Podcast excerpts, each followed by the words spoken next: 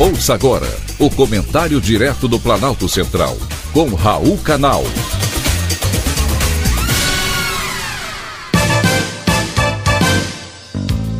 Queridos ouvintes, atentos, escutantes, assunto de hoje: crescimento das milícias. Acabei de ler uma notícia extremamente preocupante. As milícias cresceram 387% em 15 anos no Rio de Janeiro. Ocupam hoje quase metade dos territórios que são tomados por grupos armados no estado. Triste notícia, não só para os cariocas, como também para o mundo, uma vez que a cidade do Rio, no Brasil, é a preferida dos turistas estrangeiros. O mais preocupante desse relatório, divulgado pelo Instituto Fogo Cruzado, com a ajuda da Universidade Federal Fluminense é que as milícias estão se unindo ao tráfico de drogas. É o avanço do crime organizado no Rio de Janeiro. E esse avanço acontece onde as milícias não existiam. Elas estão ocupando novos espaços e controlam 74,2% das áreas ocupadas por grupos armados na capital. 29,8% da cidade do Rio de Janeiro hoje é dominada por algum grupo armado.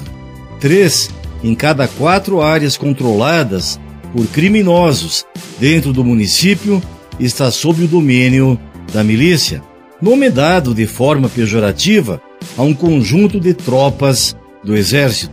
Nesse novo contexto, o termo milícia designa um modus operandi de organizações criminosas formadas em comunidades urbanas de baixa renda e que, a princípio, efetua práticas criminosas sob o pretexto de dar segurança aos moradores. Porém, agora, unidos ao tráfico, a força delas aumenta, na mesma proporção do crime cometido. Situação muito preocupante reflexo direto da ausência do Estado de uma legislação penal leniente e a corroboração da mídia, com ataques constantes à atuação da polícia. Somando a isso, ainda temos uma decisão do ministro Edson Fachin, do Supremo Tribunal Federal, que em 2020, atendendo o pedido do PSOL, proibiu as operações policiais em comunidades do Rio durante a pandemia, em vigor até hoje.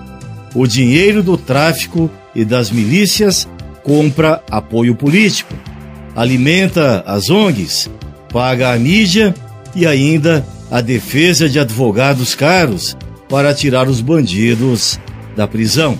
Não se iludam, caros ouvintes.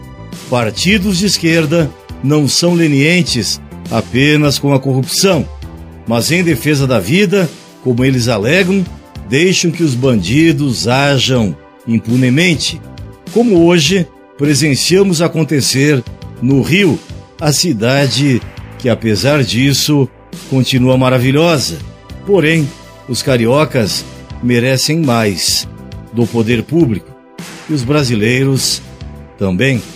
Foi um privilégio, mais uma vez, ter conversado com você.